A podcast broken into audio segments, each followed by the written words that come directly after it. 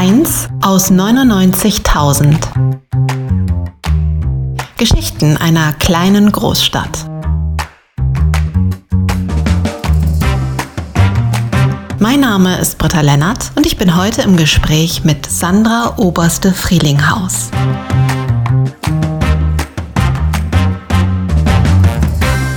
Bin ich zu Gast auf dem Gut Frielinghaus und ich sitze gegenüber von Frau Oberste Frielinghaus, die Tochter des Gutsbesitzers und Waldbesitzers hier in Witten und viele Ländereien, die auch zu ihrer Familie gehören. Und wir sind gerade schon ein bisschen spazieren gegangen und sie haben uns gezeigt, wie das Gut hier so über die Jahre auch sich verändert hat und wer hier lebt. Viele Menschen, denen sie hier auch Wohnungen vermieten und Ländereien verpachten. Ein wunderschönes Ambiente. Und äh, ja, ich freue mich sehr, dass Sie Lust haben und sich die Zeit nehmen, ein wenig zu erzählen. Ja, gerne. Sie haben mir gerade so im Vorgespräch gesagt, ja, ich bin ja die Tochter, aber Sie sind mehr als die Tochter. Wenn Sie hier rübergehen und erzählen und die, uns die Tiere zeigen, dann sind Sie sehr verbunden mit diesem Heimatort. Ja, auf jeden Fall. Also unsere Familie lebt ja hier schon seit Anfang 1600, ursprünglich mal aus Holland übrigens. Da hieß das auch noch anders. To Frühling Husen, auch noch völlig anders geschrieben. Natürlich ist man dann verwurzelt und man ist stolz auf das, was die Vorfahren erbracht haben. Die Wälder, die hier stehen, sind ja irgendwann mal von meinen Vorfahren auch so gepflanzt worden gepflegt worden. Die Landwirtschaft war überwiegend auch verpachtet in den letzten Jahrzehnten. Wir haben eigentlich selber immer auch zumindest Grünland gehabt in der Landwirtschaft. Ja, und man möchte auch gerne den Leuten das so vermitteln. Ja, dass es was Besonderes ist. Vor allen Dingen, weil wir ja auch noch zusätzlich die Wiege des Bergbaus oft hier genannt werden. Das macht die Sache natürlich noch mehr besonders. Frau Wielerhaus, was ist denn Ihr schönstes Kindheitserlebnis? Oh, das ist schwierig. Meine Kindheit war allgemein sehr schön.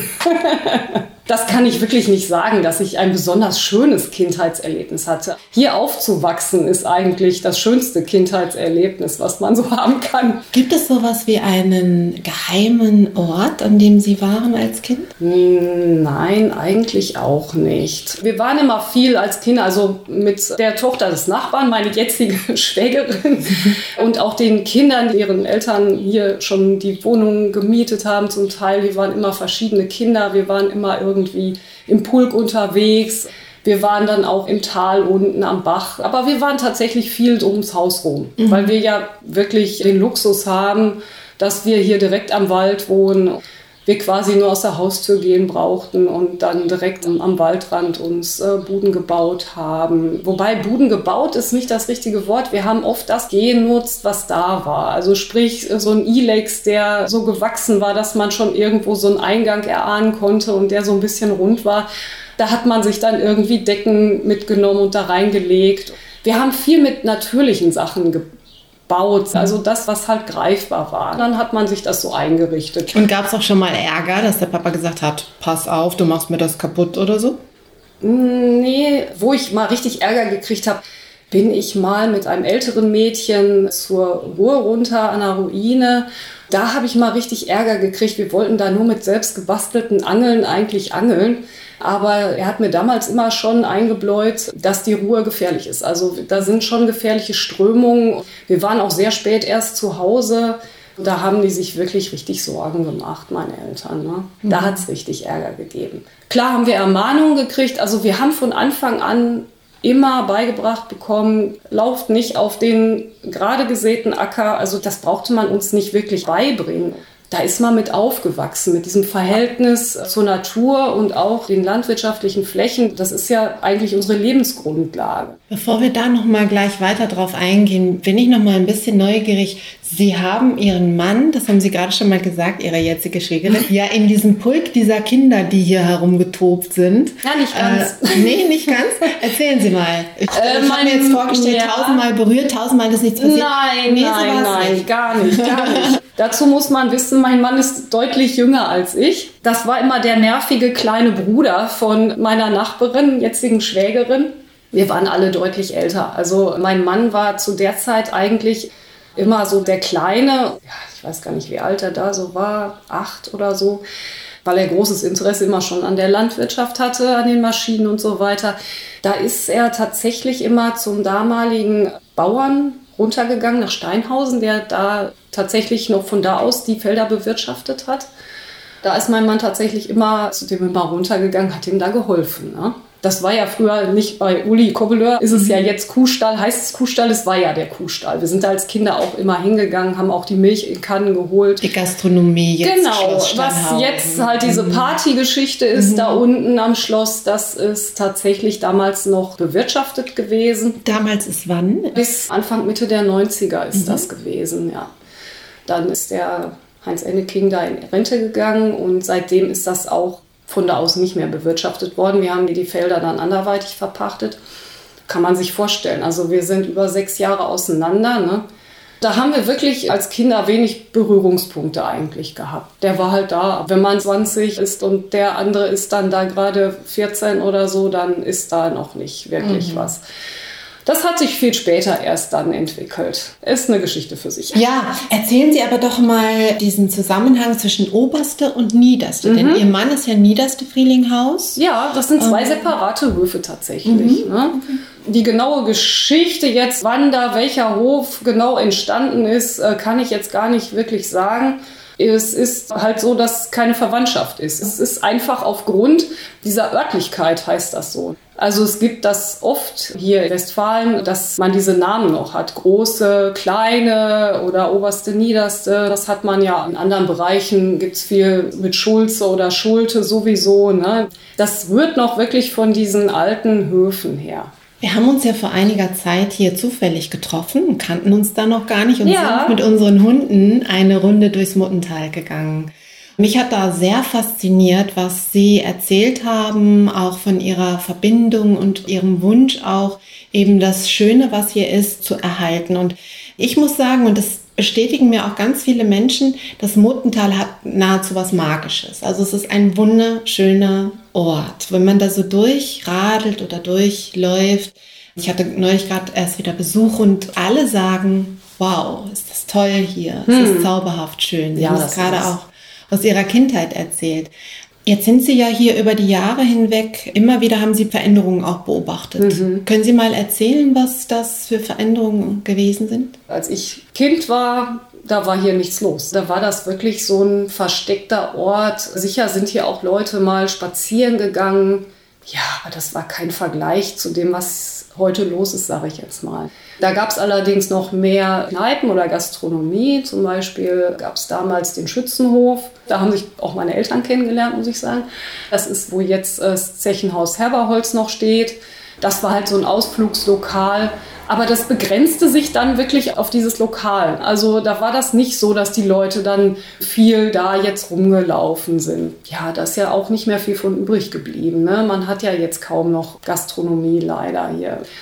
Nur halt diese Spezialsachen, sage ich jetzt mal. Warum ne? eigentlich nicht? Im Moment sind doch viele Menschen hier.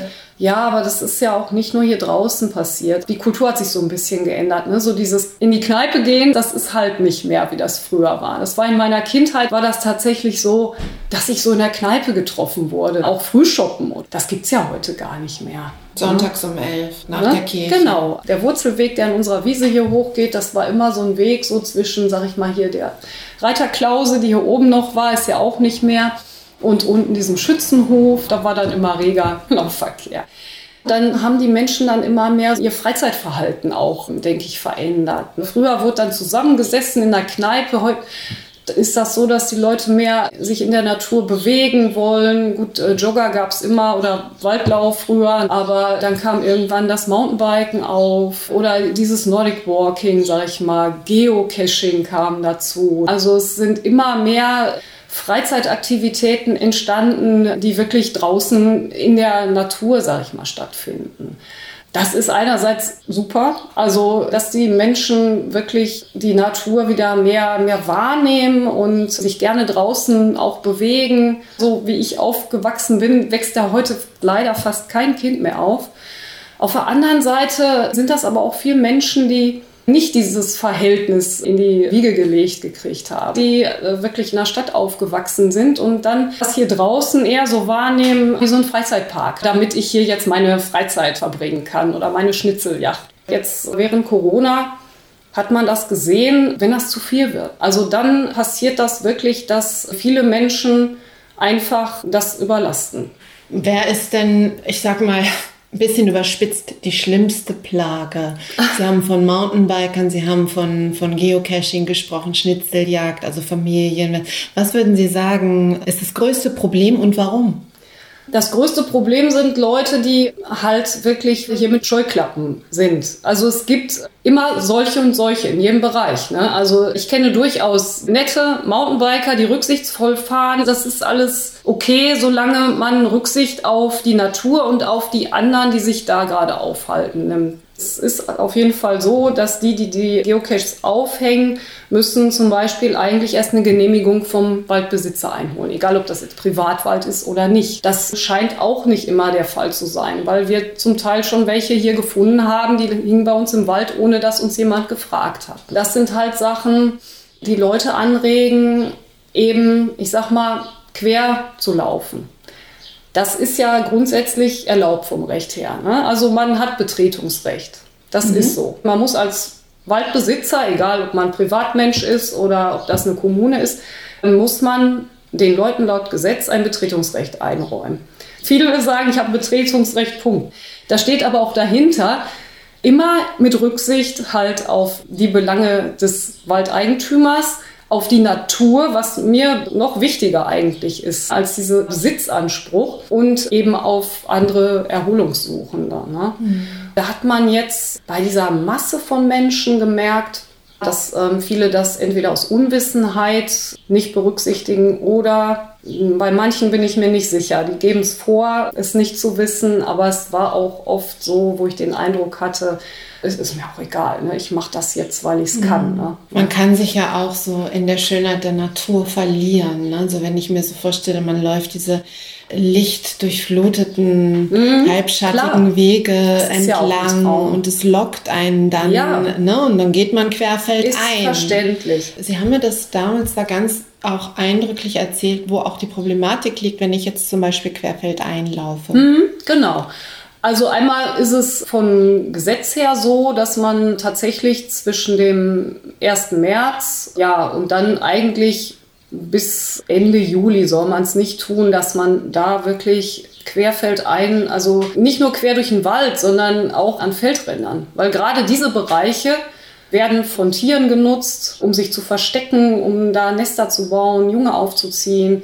Viele haben das nicht auf dem Schirm. Die sagen, ja, ich bin doch jetzt nicht auf dem Feld. Ich laufe jetzt ja irgendwie hier neben dem Feld durchs Unland. Aber gerade diese Unlandflächen, die lässt man ja stehen in der Landwirtschaft, damit halt die Tiere da noch Rückzugsorte haben. Ja? Äh, man kann ja mal ein Stück in den Wald gehen, aber man sollte wirklich Bereiche meiden, die weit von den Hauptwegen entfernt sind, wo man wirklich jetzt sieht, okay, jetzt bin ich weit weg, mittendrin, weil wir haben halt wenig zusammenhängenden Wald hier. Die Tiere finden immer weniger Rückzugsorte. Und ich spreche jetzt nicht nur von Rehen oder Kaninchen oder Hasen. Es gibt durchaus hier auch noch Tiere, die selten sind, die sich aber gerade sehr verstecken, also die sehr scheu sind, die man wirklich dann nicht sieht und wo viele sagen, ja, aber die gibt es hier ja gar nicht. Ne?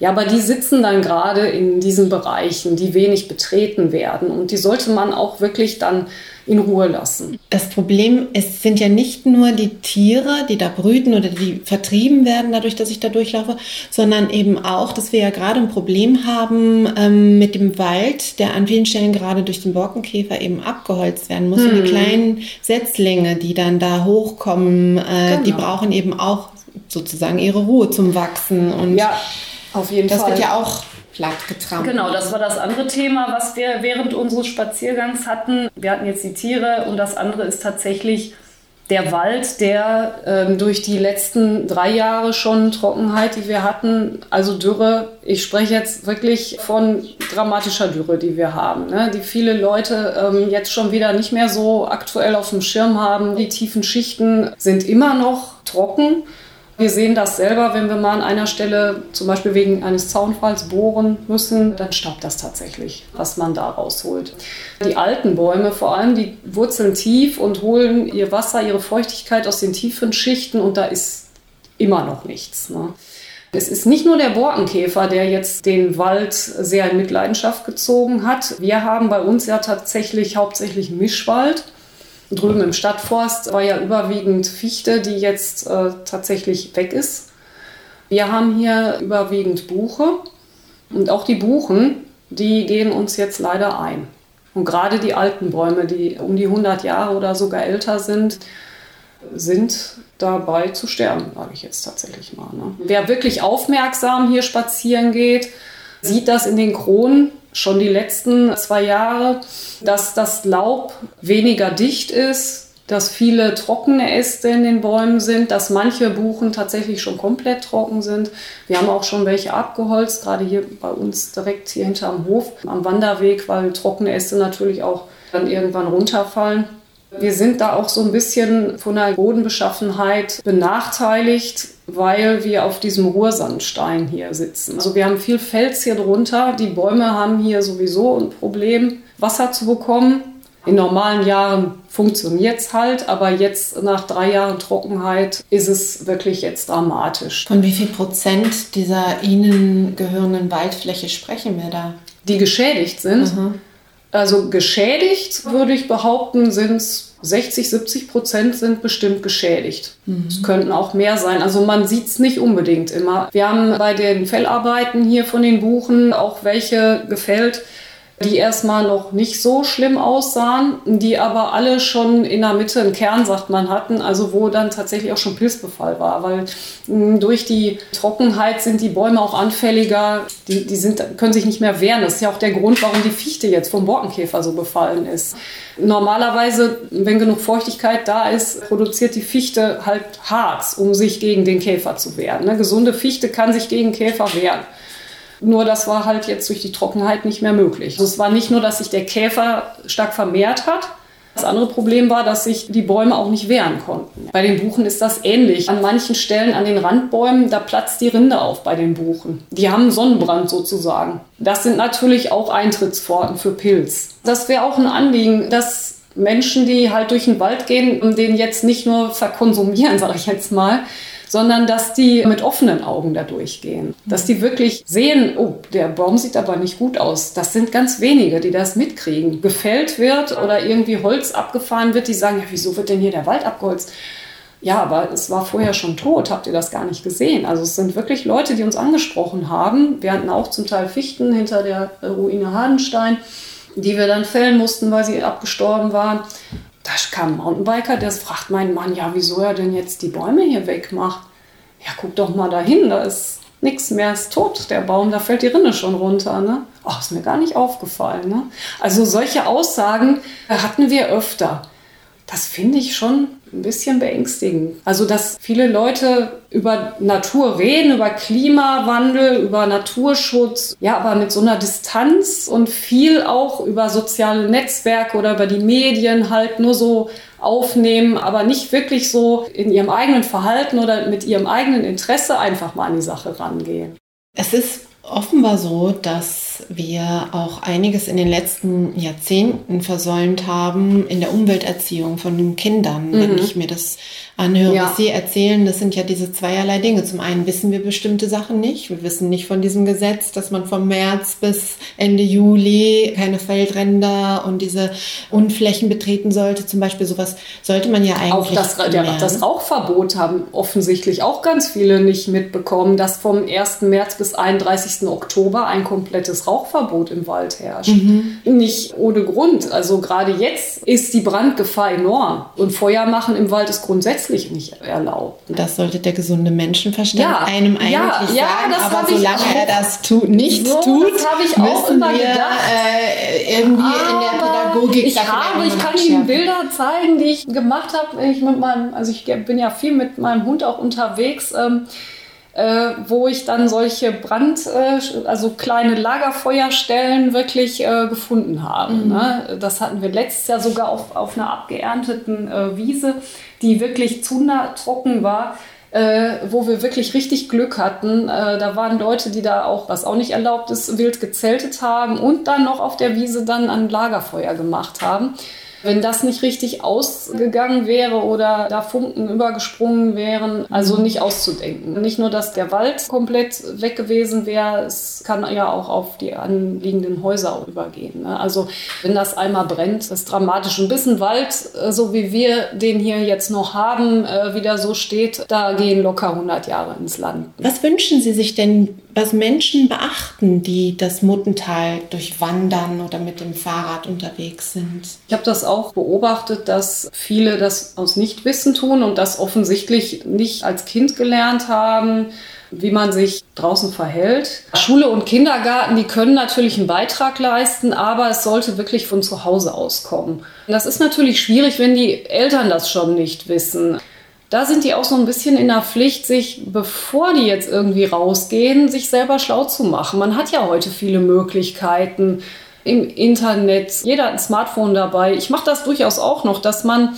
wenn man draußen ist und irgendeine Pflanze sieht oder irgendein Insekt, was man noch nicht gesehen hat, dass man das wirklich mal recherchiert dass man auch bevor man rausgeht, wirklich nochmal drüber nachdenkt. Was ist das denn hier, wo ich jetzt bin? Wem gehört das? Warum sieht das so aus? Darf ich das hier alles? Es ist nicht so, dass äh, wenn man in der Natur ist, dass das irgendwie so ein rechtsfreier Raum ist. Ich hatte das ein bisschen den Eindruck gewonnen, dass das bei manchen so rüberkommt. So, ja, ich bin ja jetzt hier in der Natur und, und dann kann ich jetzt mal machen.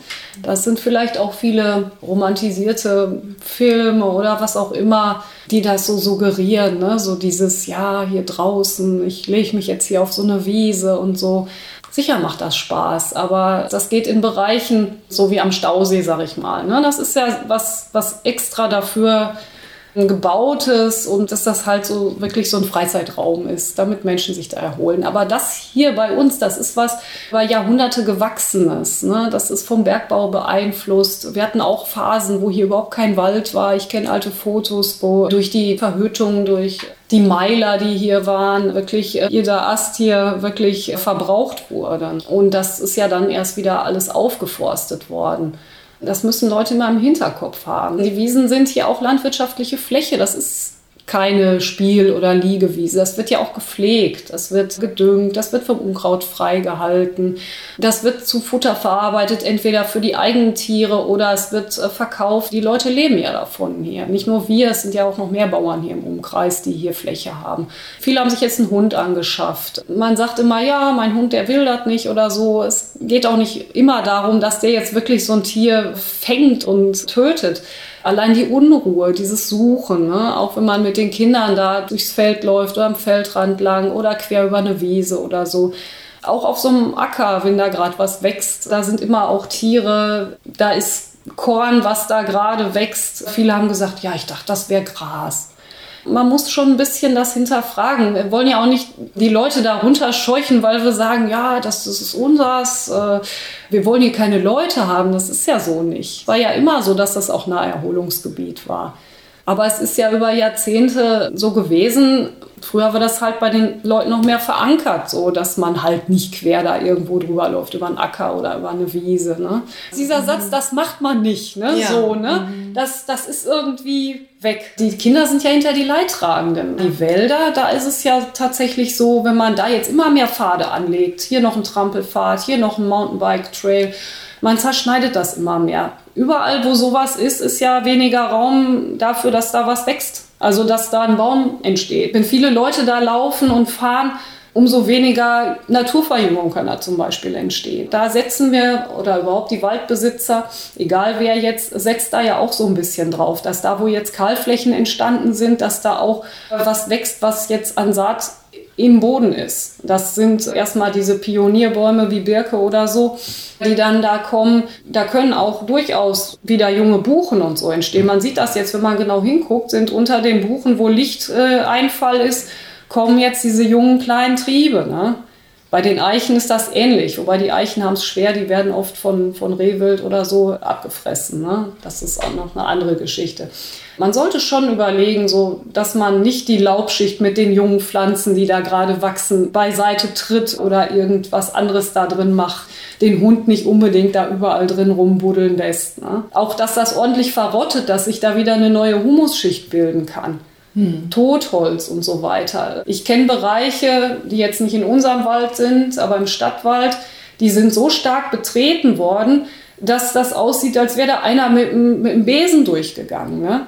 Da bildet sich keine Humusschicht mehr, da, das ist, ist toter Boden. Ne? Da stehen zwar auch noch die Bäume, aber da kommt nichts mehr nach. Ne? Viele gute Gründe, auf den Wegen zu bleiben. Ja, sehr viele, gute, sehr viele gute Gründe, ja. auf den mhm. Wegen zu bleiben. Also das ist tatsächlich so. Sicher, der Mensch ist von Grund her neugierig, ich ja. weiß das. Ne? Was ja auch und, schön ist. Und gerade junge Leute, Jugendliche, die sind ja auch sehr äh, entdeckungsfreudig oder suchen eine ruhige Ecke, wo sie dann irgendwie so ein bisschen Party machen ist ja auch nicht erlaubt im, im Wald. Es ist halt äh, keine Partylokalität, ist halt so.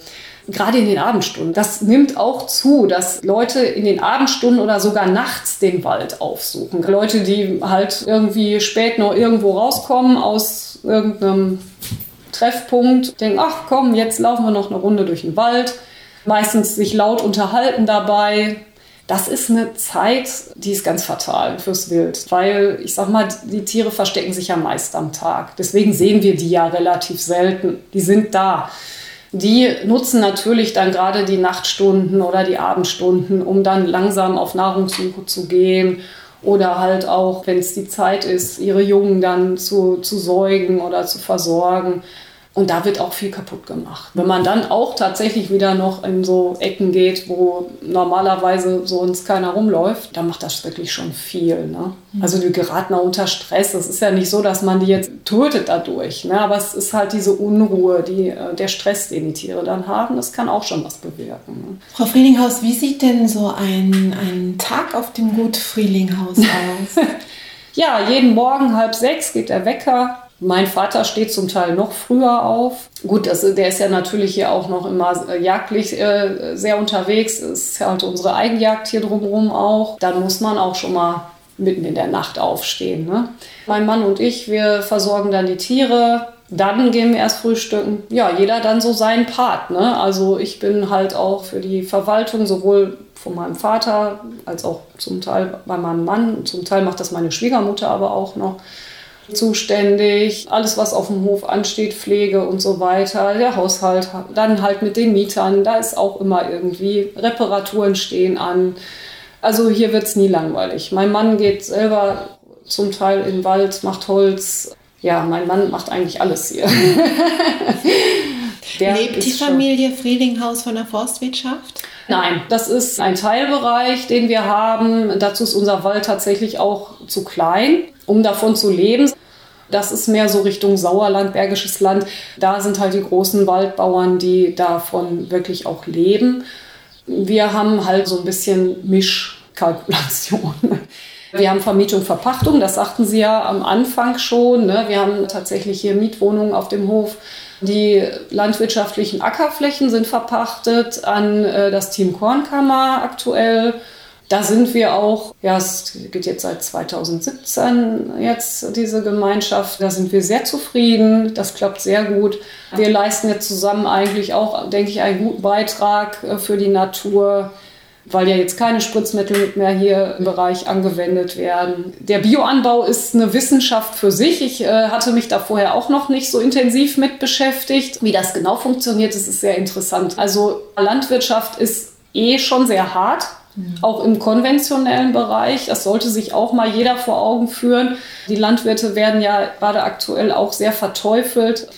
Egal, ob das jetzt ein Bio-Landwirt ist oder ein konventioneller, man muss wirklich mal dahinter gucken, was die, die Menschen leisten. Ne? Ohne Herzblut geht das gar nicht. Ne? Das hat sich alles sehr gewandelt, aber das ist auch nicht die Schuld der Landwirte. Es ist natürlich auch eine Frage, was die, die Konsumenten wollen. Ja, und so ein bisschen, wo die Politik die da so ein bisschen hingedrückt hat. Ne? Also das ist, finde ich, sehr, sehr unfair zum Teil, was da so in den Medien auch äh, passiert. Ne? Dass also wirklich, egal ob es jetzt konventionell ist oder, oder Bio, Bio wird ja eigentlich akzeptiert mittlerweile, aber dass die Landwirtschaft da wirklich so für alles äh, angeprangert wird, was da so passiert. Was meinen Sie konkret? Insektensterben, Klimawandel, ne? also für alles wird ja jetzt viel die Landwirtschaft. Ne? Man muss auch immer gucken, sind viel kleine Höfe kaputt gegangen durch diese, diesen Wandel halt. Die konnten halt nicht mehr überleben, weil die wirtschaftlich nicht arbeiten konnten, diesem Druck einfach auch so da nicht standhalten. Und so ist das immer mehr dahin gegangen zu diesen Großbetrieben, die natürlich, so wie die arbeiten, müssen, sage ich jetzt mal, damit die wirtschaftlich arbeiten, natürlich auch einen Beitrag leisten an diesem Insektensterben oder auch nicht immer klimafreundlich arbeiten. Ne? Aber das ist komplex, also man kann das nicht so über einen Kamm alles scheren. Ne? Und die kleineren Höfe waren eigentlich auch immer gut für die Biodiversität. Ich habe das ja noch mitgekriegt von Kindheit an als das halt noch von, von Steinhausen aus bewirtschaftet wurde. Meine Oma hatte hier früher noch Landwirtschaft, das habe ich allerdings nicht mehr erlebt. Also die hatte hier noch so ein paar Schweine stehen. Das ist dann Pferdestall schon gewesen. Man konnte das immer sehen, da wo diese Höfe sind und wo Tiere gehalten wurden, hat man auch mehr Insekten zum Beispiel gefunden. Oder was wir hier jetzt auch immer noch haben, ein Haufen Spatzen, die hier leben und auch die Rauchschwalben. Ne? Die suchen natürlich solche Betriebe. Ohne so kleine Betriebe wäre das schon ein Stück ärmer dann. Ne? Hier ist ja, findet ja eigentlich auch schon so ein Generationenwechsel statt. Sie mhm. haben gerade gesagt, Ihr Vater ist eigentlich eben der Gutsbesitzer, mhm. aber Sie machen jetzt auch mehr und mehr zusammen und äh, es findet sozusagen auch schon so eine Stabübergabe statt. Würden ja, genau. Sie sagen, dass Sie ähm, jetzt schon auch mit einer anderen Perspektive an die Bewirtschaftung rangehen, dass sich auch da etwas verändert durch das Wissen, was man erworben hat in den letzten Jahren? Ja, auf jeden Fall. Also es ist ja jetzt nicht so, dass wir jetzt diese Tradition weiterführen, also einen Stillstand haben wollen. Also wir müssen uns ja auch anpassen an die Gegebenheiten. Erstmal die natürlichen jetzt, der Klimawandel, der zwingt uns natürlich jetzt auch wieder Ideen zu entwickeln, umzudenken. Jetzt beim Waldbau zum Beispiel. Wir haben, wie gesagt, jetzt nicht diese Riesenflächen wie jetzt zum Beispiel äh, Waldbauern im, im Sauerland, aber natürlich macht man sich da Gedanken, wie man es am besten macht. Bei der Landwirtschaft haben wir ja im Grunde jetzt, dadurch, dass wir jetzt schon, ja, jetzt auf Pächter haben, der Biolandwirtschaft betreibt, haben wir ja jetzt eigentlich da auch schon so einen, so einen kleinen Wandel eingeläutet. Also man muss natürlich auch zurückgucken, man muss Bewährtes bewahren aber man muss natürlich auch immer gucken, dass man trotzdem irgendwie mit der Zukunft auch klarkommt. Ne? Und sich da auch Gedanken macht, wie kann es laufen, äh, was kann ich verbessern. Ne? Die Herausforderungen sind sicher groß, was ja. unsere Zukunft angeht. Ja, und ich mache mir auch Gedanken, was unser Sohn oder auch seine Generation und die Nachfolgenden später da nochmal alles so erleben und vorfinden werden. Da versucht man natürlich irgendwie jetzt bei uns in, in unserem Bereich darauf einzuwirken, genauso wie es jetzt landesweit, deutschlandweit, weltweit jetzt auch ein, ein Umdenken hoffentlich gibt. Das ist die Frage, ob die Menschheit das alles immer so regulieren kann. Ne? Weil wir sind natürlich auch viele. Ne? Irgendwie müssen wir auch alle satt werden und, und alle wollen gut leben. Ne? Das ist natürlich ein bisschen schwierig, ob die Menschheit das hinkriegt. Ne? Man fängt dann irgendwann an zu philosophieren. Das hat die Corona-Zeit gezeigt, wie nichts anderes, was wir bislang erlebt haben, ähm, dass wir nur gemeinsam bestimmte Herausforderungen bewältigen können. Und deswegen sind wir auch heute hier zusammen und sprechen darüber. Genau. Weil es man, fängt im Kleinen an. Es fängt im Kleinen an. Und wenn viele Menschen äh, viele kleine Dinge tun, das ist so ein kitschiger Spruch aus den 80ern, aber so können wir das Gesicht der Welt verändern. Und ich glaube wirklich, dass das stimmt. Und ich will diese Hoffnung auch nicht aufgeben. Und ähm, deswegen machen wir solche Sachen wie unser Gespräch, können nicht genügend reden über das, was wichtig ist, um unsere Umwelt und um das Mutental zu erhalten und zu bewahren. Ja, auf jeden Fall. Also äh, deswegen habe ich mich auch gerne bereit erklärt zu dem Gespräch. Ich habe mich auch gerne mit äh, Menschen unterhalten, jetzt während Corona, die ich getroffen habe im, im Tal Ich habe auch gerne Sachen erklärt, so wie jetzt hier Ihnen. War auch begeistert, wie viele da auch durchaus zugehört haben, denen es auch nicht bewusst war. So wie Ihnen jetzt zum Beispiel, ne, wo ich mich auch wirklich dann gefreut habe, wenn die dann auch gesagt haben, ja, das stimmt, da müssen wir mal auch mal drüber nachdenken. Wie Sie sagten, man darf die Hoffnung nicht aufgeben, denke ich. Man versucht es weiter. Ja, es bleibt uns ja auch nichts anderes übrig, ne, als, als zu versuchen, das zum Guten hinzuwenden. Mhm. Frau Oberste Friedinghaus, vielen Dank für Ihre Zeit. Eins aus 99.000.